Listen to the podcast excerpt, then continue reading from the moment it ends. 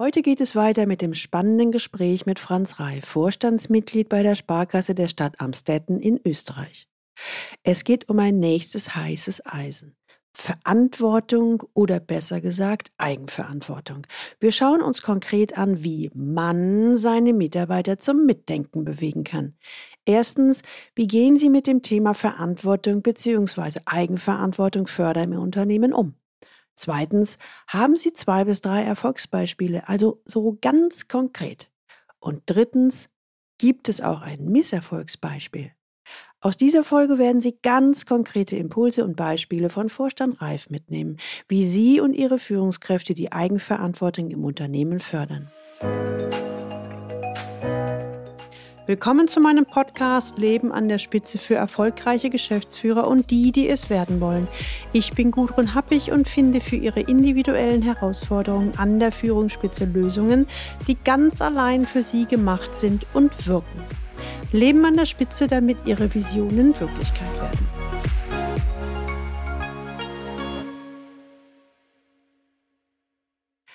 Die Gespräche mit Vorstand Franz Reif sind einfach erfrischend pragmatisch und sehr wertvoll. Grund genug, ein weiteres Mal mit ihm zu sprechen. Sie können sich noch an Folge 104 erinnern. Hier gibt Ihnen Vorstand Franz Reif seine besten Erfahrungstipps für den Umgang mit Minderleistern bzw. Minderleistung. Wenn Sie mehr zu dem Thema hören wollen oder die Folge verpasst haben, hören Sie unbedingt noch mal rein in die Folge 104. Hören Sie bitte auch unbedingt noch mal die Folgen 81, 82 und 83, denn hier gibt Ihnen Vorstand Herr Reif einen ungeschminkten Erfahrungsbericht, wie er den Einstieg in die Vorstandsrolle in einem neuen Unternehmen gemeistert hat. Sie hören, wie das Leben im C-Level als Vorstand wirklich ist. Wenn Sie heute das erste Mal den Leben an der Spitze Podcast hören, dann empfehle ich Ihnen, sich unbedingt in den Galileo Letter einzutragen unter der Adresse www www.leistungsträger mit ae-blog.de. Da bekommen Sie ein paar gute Impulse, die Ihnen den C-Level-Führungsalltag leichter machen. Den Link finden Sie auch in den Show Notes. So genug der Vorrede. Starten wir los in die zweite Runde mit Herrn Reif. Wie gesagt, heute mit dem heißen Eisen. Wie fördere ich Mitdenken und Eigenverantwortung der Mitarbeiter? Herr Reif, ich freue mich heute wieder zum nächsten Thema. Wir hatten eben ganz, ganz kurz im Vorgespräch, hatten wir noch einen La Nachläufer, sage ich mal, von der, von der letzten Folge, wo wir über das Thema Klarheit gesprochen haben. Und Sie haben eine wundervolle Zusammenfassung ähm, gebracht, was, äh, welche Auswirkungen Klarheit auf Ihre Organisation haben. Äh, mögen Sie das für, für mich und auch für die Hörer nochmal wiederholen? Ja, sehr gerne. Ähm, bin ja jetzt seit äh, nicht ganz einem Jahr hier in der Sparkasse und was ich festgestellt habe, dass es äh, wahnsinnig hilft, äh, den Kolleginnen und Kollegen, auch der gesamten Organisation, klare Ziele, klare Sprache zu formulieren. Äh, und äh, das spiegelt sich in der gesamten Organisation jetzt wieder. Und wir haben Gott sei Dank hier jetzt eine, eine sehr schöne Aufbruchsstimmung. Und äh, ich habe in der letzten Folge ja von Zielerreichung gesprochen. Das ist auch einer der Gründe oder wahrscheinlich der Hauptgrund, äh, warum wir äh, so eine tolle Zielerreichung äh, gehabt haben im letzten Jahr. Natürlich ganz wesentlich bei der Zielerreichung ist jetzt die Klarheit, ja, aber es haben hat die ganze Organisation, alle Mitarbeiterinnen und Mitarbeiter äh, da ganz fantastisch mitgezogen. Super, super. Also, herzlichen Glückwunsch, also, da dass Sie das so hingekriegt haben. Ich meine, es geht ja noch weiter, äh, bei Ihnen. Ähm, und was einfach zeigt, was Klarheit auslösen kann, welche Katalysatorwirkung, um es mal so zu formulieren, hinkriegt. Und vielleicht muss ich jetzt ein bisschen gucken, ob wir die Brücke hinkriegen, weil heute geht es ja so ein bisschen um das Thema Verantwortung. Ähm ich beschreibe mal eine Situation, die mir viele Klienten sagen und vielleicht kennen Sie das auch, sonst müssen wir einen anderen Einstieg finden. Ähm, ich höre immer häufiger, dass Mitarbeiter sagen: „Boah, ich möchte mitdenken und, äh, ich möchte selbstständig agieren und ich möchte das noch haben und ich möchte das noch machen.“ Ähm, Aber wenn es dann darum geht, die Verantwortung auch zu übernehmen, also ich sag mal, dafür gerade zu stehen, ähm, dann ist da so ein bisschen dünnes Eis, um es mal so zu formulieren. Ne? Also wenn es darum geht, dafür, äh, dafür im Saft zu stehen oder auch Butter bei der Fische zu machen, dann ist, sieht man mit mal den, den, den Reif von hinten.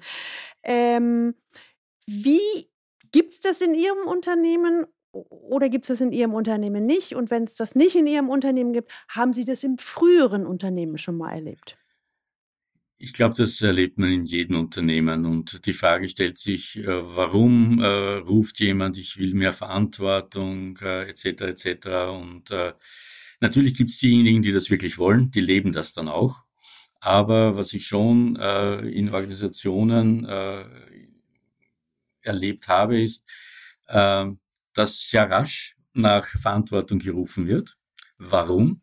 Weil damit in der Regel mehr Gehalt, mehr Verdienst, mehr Prestige, äh, bessere soziale Stellung verbunden ist. Und manchmal habe ich so den Eindruck auch äh, in der Vergangenheit gehabt, dass diese Positionen, die mit höherer Verantwortung gekoppelt oder verbunden sind, nur aus dem Grund angestellt wurden, um mehr Geld zu verdienen, um mehr Prestige und eine bessere soziale Stellung zu erlangen.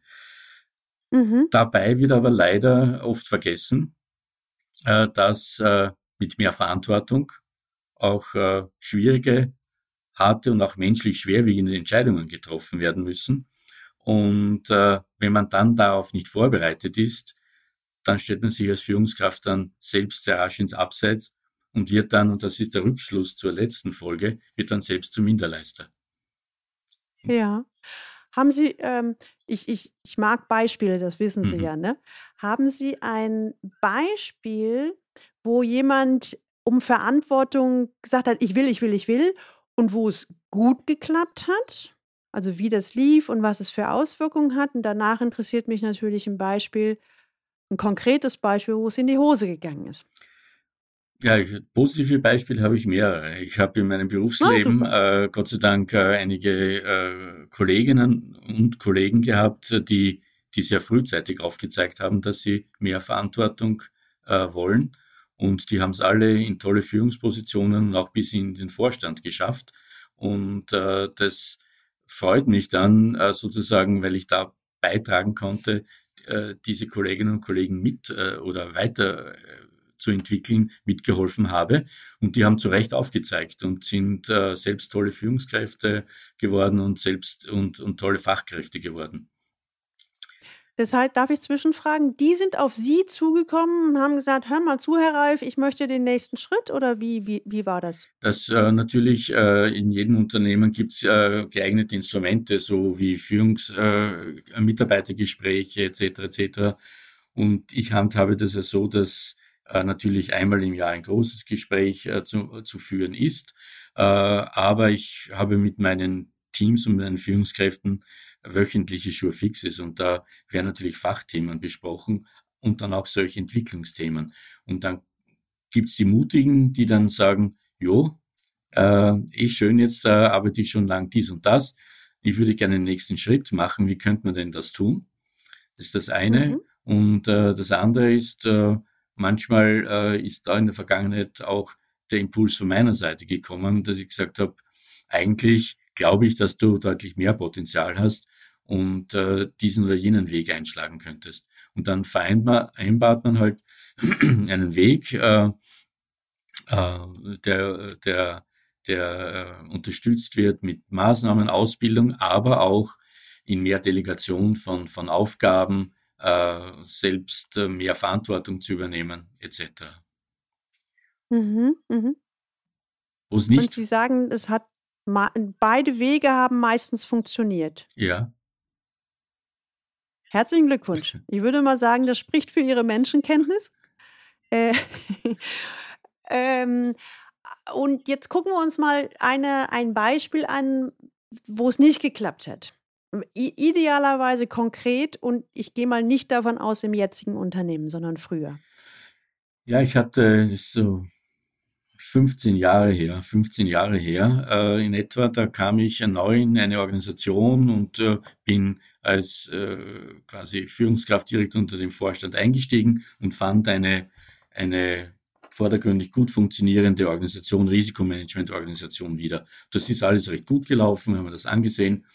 Und dann kam äh, nach ein paar Wochen ein Abteilungsleiter zu mir und hat gesagt, äh, ja, das Franz, das läuft jetzt alles super, aber ich äh, mag die Verantwortung nicht mehr nehmen. Ich mag äh, nicht mehr Abteilungsleiter sein. Und äh, da war ich wirklich überrascht, weil das wäre einer der, der gescheitersten, würde man im Österreichischen sagen, einer der fachlich best ausgebildetsten äh, Kollegen im Team.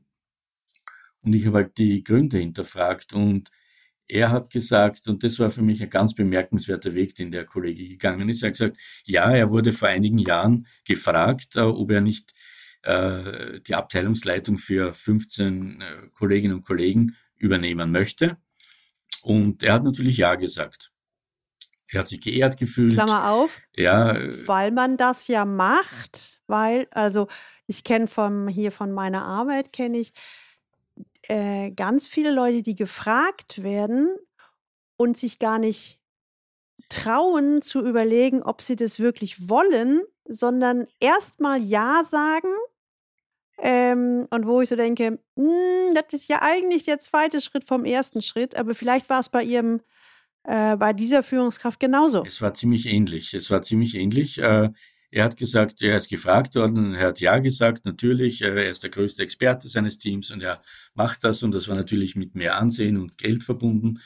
Und dann ist er zu mir gekommen und gesagt, er möchte das nicht mehr machen. Und ich habe gesagt, okay, und jetzt warum genau nicht und warum jetzt?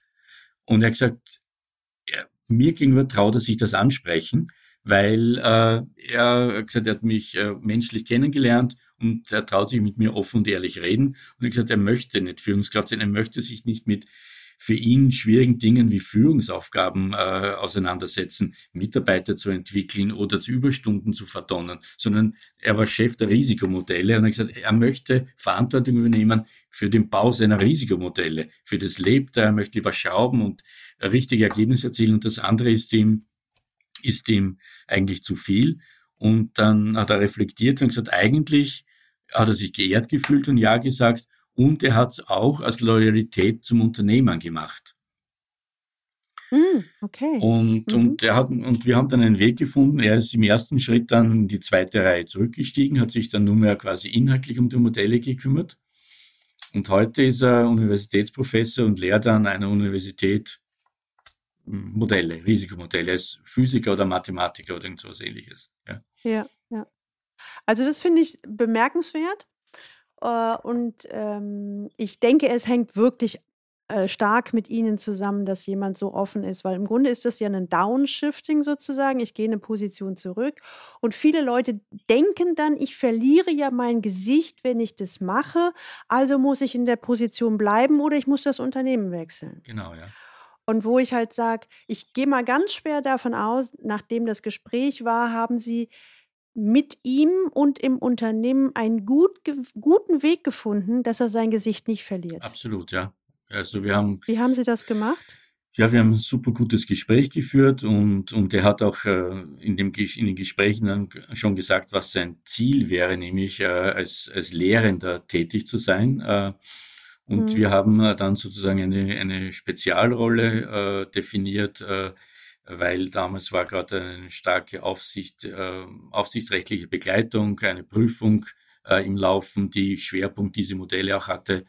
Und ich habe ihn halt rausgezogen, habe ihm die Verantwortung für diese Modelle gegeben, auch das zu argumentieren etc. Und das ist im Unternehmen auch gut angekommen und er ist da eigentlich ohne jeglichen Schaden rausgegangen.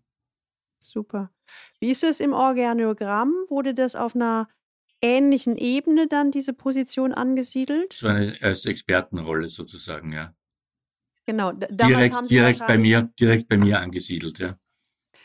Da haben Sie schon das erste Mal die, diese modernen Karrieren eingesetzt, ne? Dass eine Expertenkarriere genauso viel Wert ist oder hat fürs Unternehmen wie eine Projektmanager oder wie eine, wie eine Führungskarriere. Absolut, ne? ja. Wobei das, äh, also das, ich glaube, äh, diese Entwicklungs- oder diese Laufbahnen, Führungskraft und Experte, äh, das kann man durchaus wirklich als gleichwertig empfinden.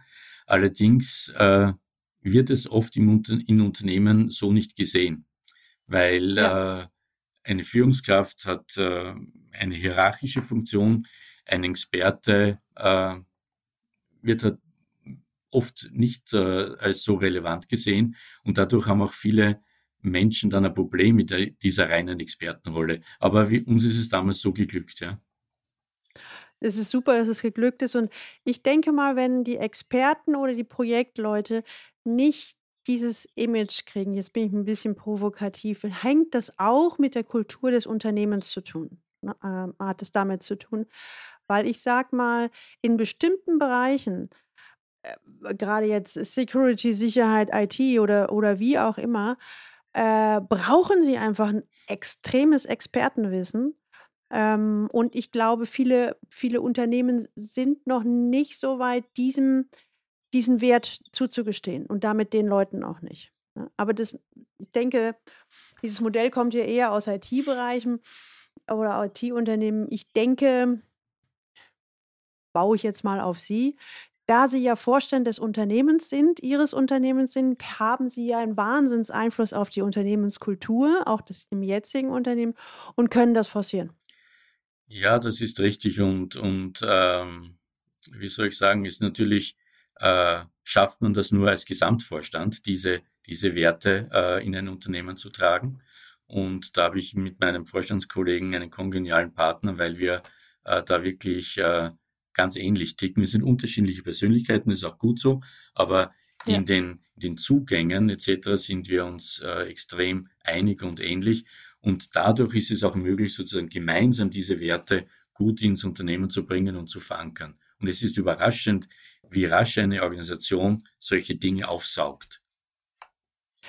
Wenn es konsequent vorgelebt wird. Ja, das stimmt. Ja? Ähm, und weil ich sage mal, sie werden ja auch nicht von, dem, von den Mitarbeitern oder auch dem Umfeld des Unternehmens, sie werden ja nicht unbedingt an ihren Worten gemessen, sondern unbewusst wird ja immer abgeglichen beim Ralf. Stimmen die Worte zu seinem Verhalten? Ah, wie verhält er sich denn, wenn er sich nicht beobachtet fühlt? Und so weiter. Und wenn das alles in sich stimmig ist, sowohl bei Ihnen als auch Ihrem Kollegen, dann ist es das, die größte Überzeugungs- Mohrrübe, würde ich mal sagen, die mhm. sie halt machen können.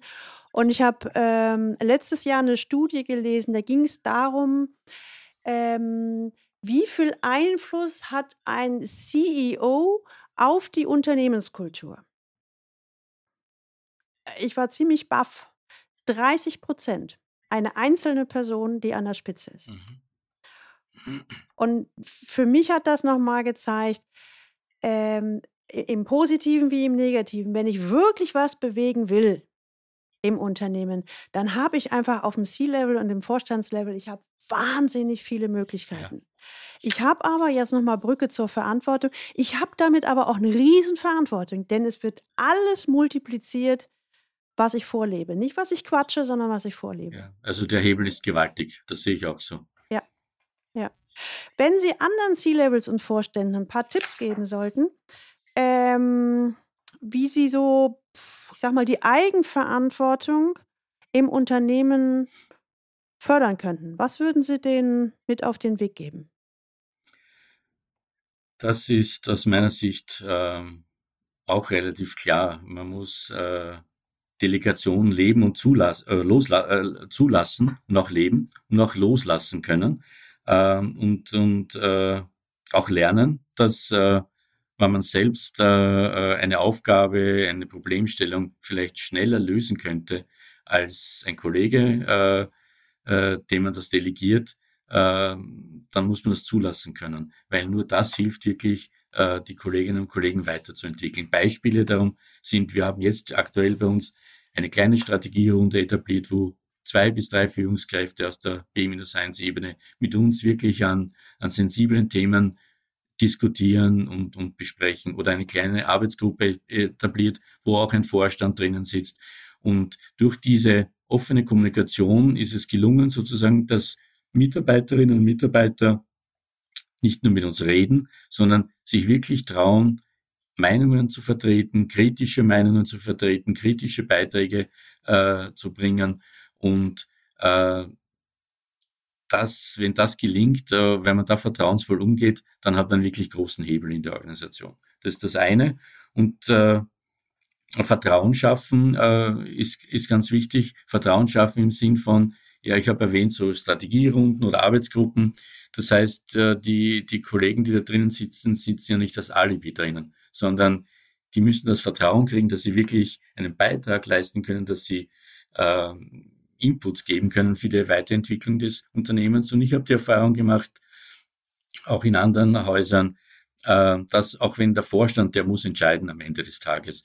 Und selbst wenn der Vorstand dann anders entscheidet, eine andere Entscheidung trifft, aber kommuniziert, warum er das getan hat und auch gut begründet, dann stößt das bei den Kolleginnen und Kollegen auch auf Akzeptanz, äh, weil sie nicht abgekanzelt werden, sondern sagen, okay, ich verstehe, warum der Vorstand das so entschieden hat. Okay. Ich, ich fasse es mal ganz kurz zusammen, wie ich es verstanden habe. Also es mhm. sind drei Tipps, mhm. richtig?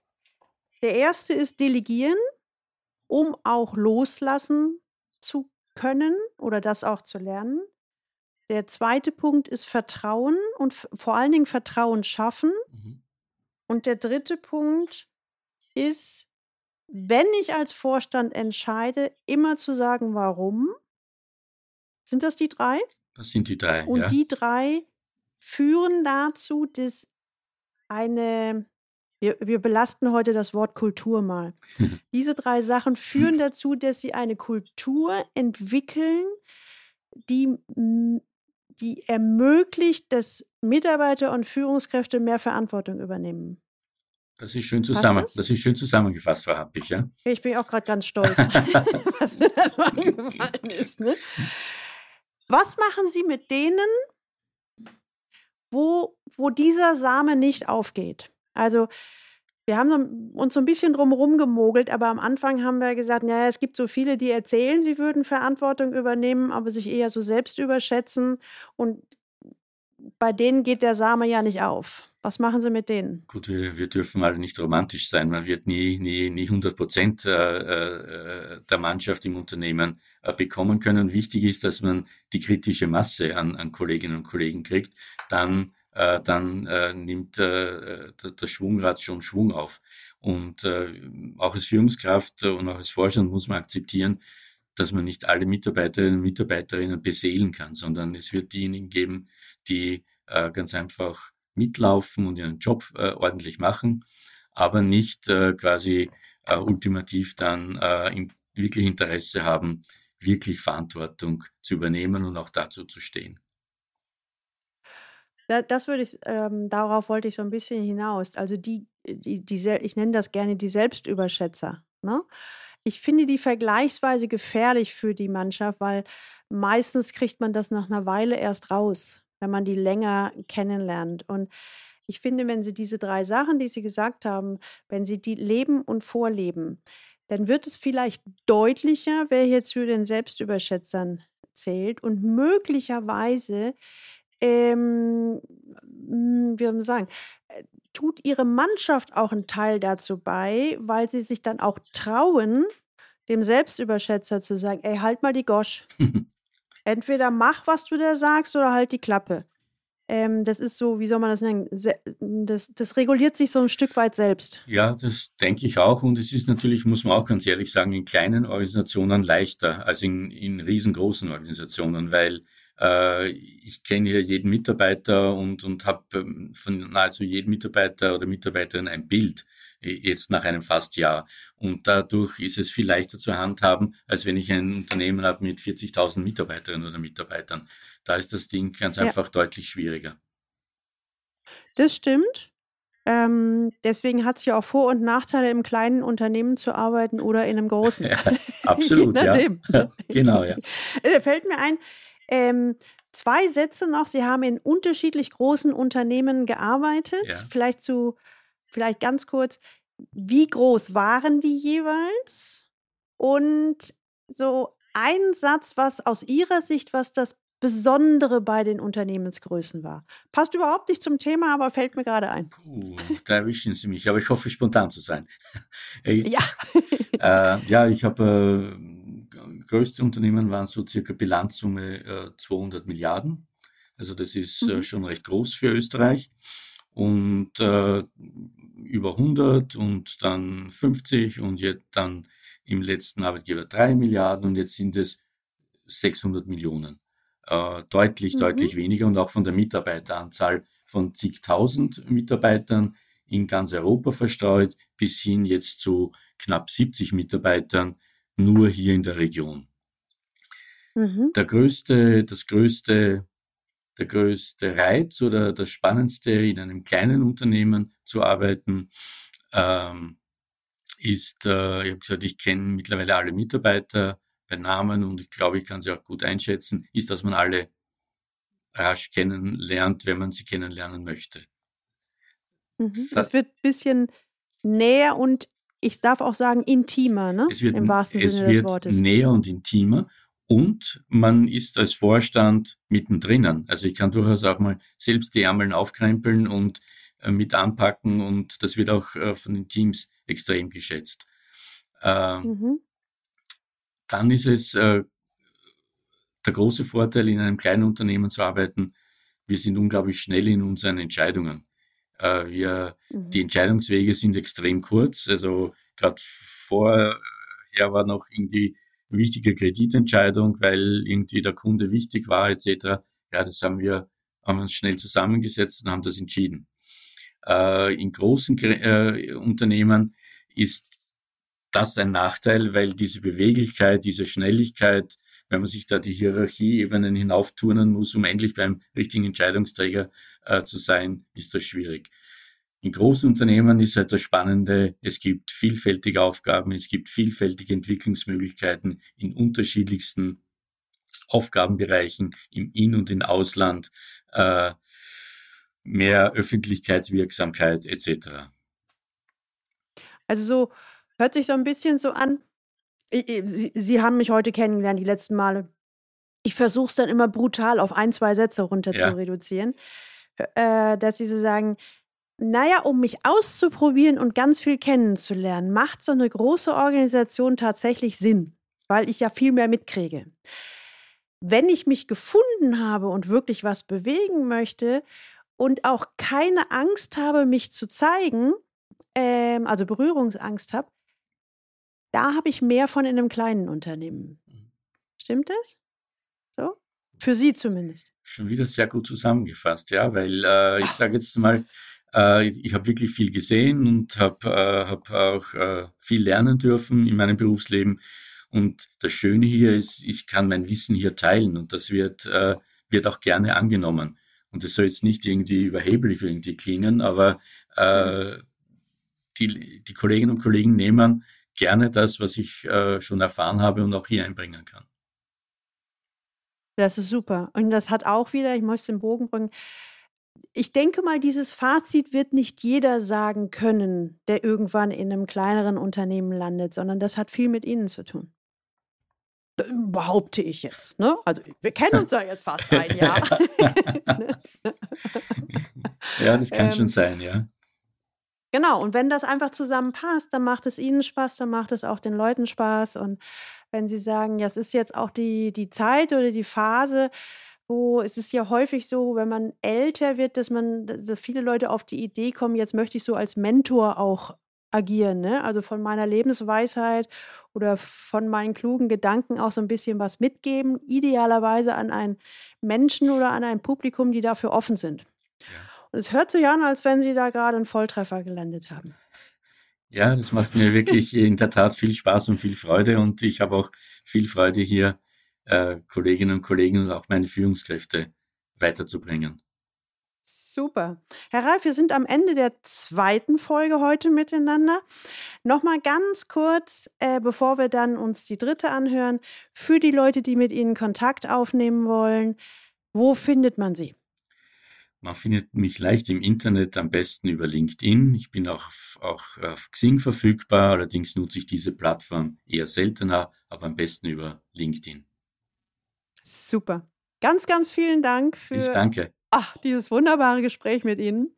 Ich sage an dieser Stelle mal Tschüss und bis zum nächsten Mal. Tschüss, vielen Dank. Für heute sind wir am Ende angekommen. Sie haben ein paar Insider-Impulse erhalten, wie Sie das Mitdenken und die Eigenverantwortung Ihrer Mitarbeiter fördern können.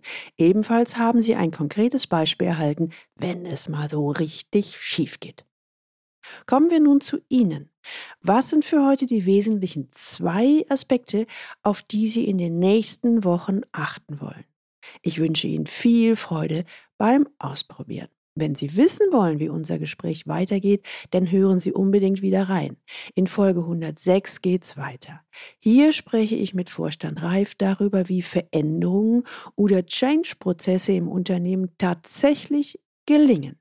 Herr Reif teilt mit uns seine besten Ideen und Impulse aus rund 40-jähriger Tätigkeit als Führungskraft und Vorstand. Und spulen Sie gerne noch einmal zurück zu Folge 104. Hier sprechen wir über den Umgang mit Minderleistern.